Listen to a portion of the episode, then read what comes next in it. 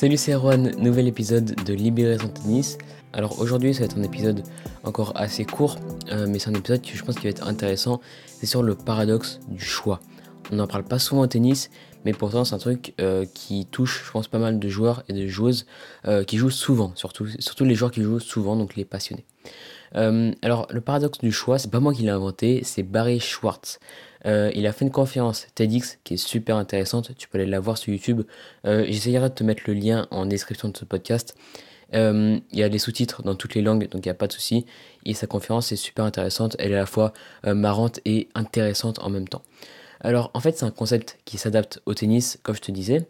Et pour te le résumer, c'est en fait le paradoxe du choix, c'est qu'on a trop de choix, trop de possibilités, trop de questions, qu'on a une grande liberté euh, et qu'au final ça nous mène à aucune action et aucun choix entrepris. Mais ça va un peu plus loin que tout ça et c'est ce que je vais t'expliquer dans cet épisode. Alors quand on joue beaucoup au tennis, comme je te disais, euh, on prend des décisions qui compliquent un peu la tâche. Euh, par exemple, quand on joue des matchs, quand on joue beaucoup de matchs, bah, au final, on va essayer de gagner par toutes les possibilités. Bah, on va essayer d'utiliser un peu la ruse, sauf que la ruse au tennis, en tactique, ça marche pas du tout. vaut mieux jouer simple, c'est pour ça que je te le dis quasiment chaque épisode, je pense. Et souvent, quand on mène, en fait, quand on mène au score, si on prend, par exemple la situation où on mène, euh, je sais pas, 6-3, 4-2. Bon, là, on mène assez confortablement et on se dit que le match va bientôt se terminer. Et souvent, à ce moment-là, on a beaucoup de possibilités parce qu'on mène l'adversaire sans trop de problèmes. Et comme on n'aura plus trop de pression à ce moment-là du match, eh ben, on va juste euh, continuer à jouer sans grands objectifs et juste jouer comme ça, sans prendre aucune décision parce que justement on a trop de choix, trop de liberté à ce moment-là. Le scénario souvent c'est qu'on se fait rejoindre au score assez rapidement et on se met dans une situation euh, de galère. On va pas se mentir, ça va être une galère et ça arrive souvent même qu'on perde ce set-là et qu'on doit recommencer un nouveau set et les, justement les troisième sets, les débuts des troisième sets sont souvent décisifs euh, donc c'est souvent assez compliqué et on, on baisse forcément notre... Euh, notre pourcentage de, de chances de gagner le match, notre probabilité de gagner le match. Et pour comprendre le paradoxe du choix, je vais t'expliquer le mécanisme que j'ai compris euh, pour essayer de comprendre, essayer d'apprendre à changer. Alors, quand tu prends aucun choix, quand tu prends aucune décision par rapport à ton panel de choix, euh, tu as, une impression de rater quelque chose, de rater une occasion. Donc forcément, ça va apporter de la frustration. Euh, et souvent, on a une attente élevée à ce moment-là. Quand on a beaucoup de choix, on se dit forcément, dans ce, grand panel de choix, il y a forcément euh, une possibilité, enfin, il y a forcément une décision qui est bonne, qui, va marcher. Et du coup, on a une attente qui est élevée, parce qu'on on veut prendre celle-là. On a trop de choix, on voit trop de bonnes possibilités, et, euh, et, donc on a une attente qui est élevée. Et quand on la compare à la réalité, à ce qu'on a fait sur le terrain, ben, on voit une énorme différence. C'est un peu la différence expectation versus reality il a beaucoup appuyé sur ce sentiment de regret euh, de ne pas avoir fait mieux. En fait, on se dit, on avait beaucoup de possibilités, on n'a prise aucune, et du coup, forcément, on regrette. Et le regret, c'est un sentiment qui est lié au passé. Donc, euh, en plus du sentiment de regret qui est désagréable, on vit dans le passé au lieu d'avancer, au lieu de penser directement au prochain point. On se laisse contrôler par nos émotions à ce moment-là du match en fait. Et c'est euh, vraiment pas une bonne chose. Alors tout ce mécanisme nous mène à ne plus prendre de décision.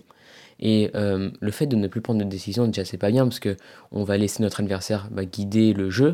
Et en plus, le fait de ne plus prendre de décision, de ne plus avoir d'objectif, bah, on va dans l'inconnu.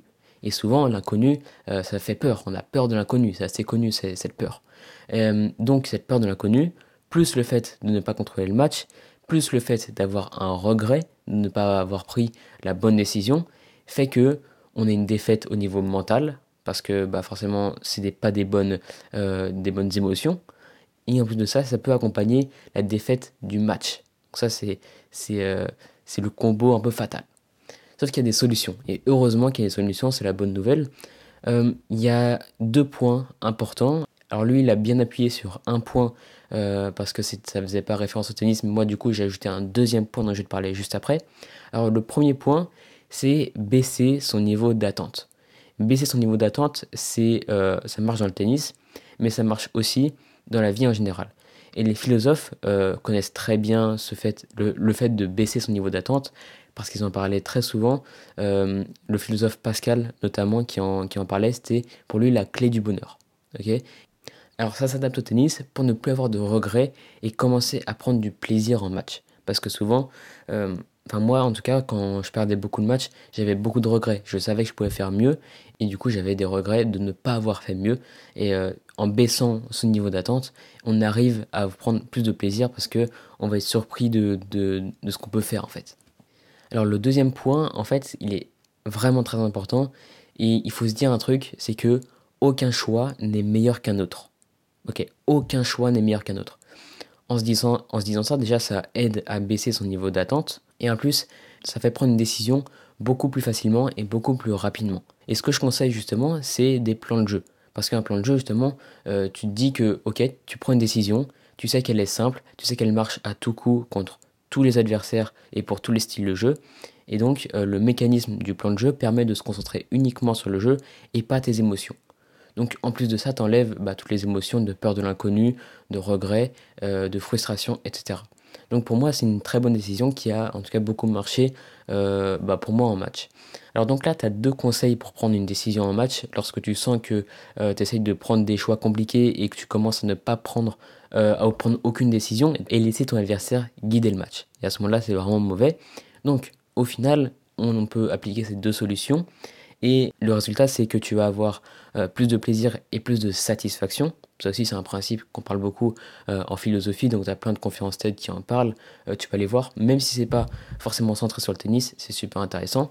Et la deuxième chose, le deuxième résultat, c'est que tu gagneras euh, plus et surtout plus vite, parce que tu auras pris des choix qui te le permettent. Les plans de jeu, ça permet de gagner plus vite. Et surtout dans les points importants, tu gagneras plus de points importants, et du coup tu vas moins te laisser dans des situations de galère, comme, euh, comme je te le disais juste avant avec le scénario euh, du 6-2, du 6-3, 4-2, où euh, ça peut vite mal tourner. donc si tu veux voir comment précisément on y arrive et comment changer ça bah, à long terme dans ton jeu et comment avoir des résultats exceptionnels grâce à un système simple, bah, j'ai créé une formation sur mesure. L'offre se termine aujourd'hui normalement. Tu peux aller voir en description si c'est toujours disponible. normalement ça l'est si j'ai posté l'épisode bon moment. Euh, mais en tout cas, voilà, j'espère que tu as appris quelque chose avec le paradoxe du choix euh, de Barry Schwartz. C'est disponible sur euh, la chaîne YouTube de TEDx. Tu tapes Barry Schwartz, je te le mettrai en description si j'y pense.